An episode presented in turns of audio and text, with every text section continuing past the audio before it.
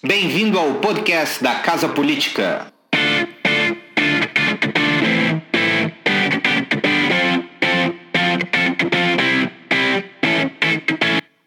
Sejam bem-vindos a mais um podcast da Casa Política. Hoje nós vamos discutir um outro assunto que também compreende a questão do Covid-19 e tudo que nós temos visto é, diante dos discursos do presidente. Bolsonaro tem método. O que, que realmente está por trás da posição e do discurso do presidente acerca do combate do coronavírus? Vamos lá. Bolsonaro executou uma manobra política altamente arriscada. O modelo adotado é o mesmo que o levou ao Planalto que se insere na capacidade de nadar contra a maré e ao final encontrar redenção em uma onda a seu favor.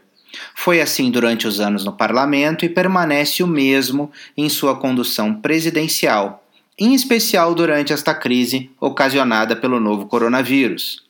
Ao unir setores da sociedade contra o seu discurso, consegue mostrar-se como um político contrário ao sistema, descolado da opinião geral, ao mesmo tempo que articula para que seu governo possua diferentes vetores. E isso é importante, porque ele acaba ocupando espaços diversos do debate político.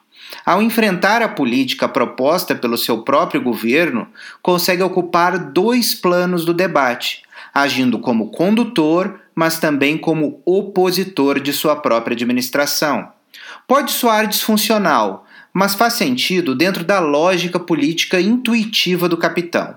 Dessa forma, mantém o Ministério da Saúde aliado aos procedimentos adotados internacionalmente, ao mesmo tempo que surge como um questionador da mesma política, usando a retórica da defesa da economia e do emprego. Isso tem método. Ao manter um pé em cada canoa, mostra-se dúbio para a parcela da população, entretanto, diante de outra parte, surge como uma liderança preocupada com a sociedade. É claro que Bolsonaro sabe que sua presidência depende da economia e que os efeitos da crise sanitária podem arrasar com seu projeto de refundar a política e redirecionar a República ao enfrentar uma brutal retração na economia neste ano e incapaz de criar maioria no parlamento para aprovar as reformas necessárias que impulsionem o crescimento, o caminho da reeleição do capitão fica comprometido. Seu governo precisa de ganhos econômicos robustos para atingir esse objetivo.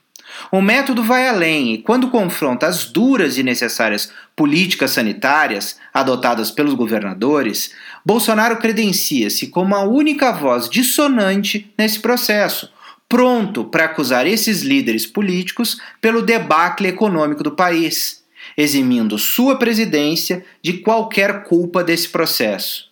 Isso significa que, ao mesmo tempo que a imprensa segue estarrecida, reverberando a insensatez presidencial diante dos princípios da racionalidade, Bolsonaro busca credenciar-se no longo prazo.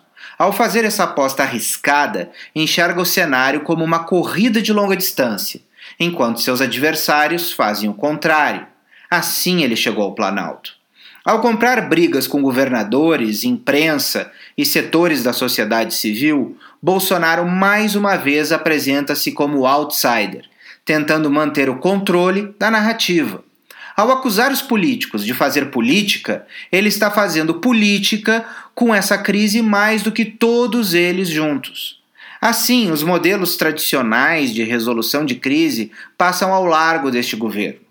A montagem de um gabinete, por exemplo, nos moldes daquele montado no governo Fernando Henrique durante a crise energética, ou pelos governadores diante da emergência atual, não condizem com a narrativa buscada por Bolsonaro. A disfuncionalidade e o confronto têm método, por mais irracional que isso possa parecer.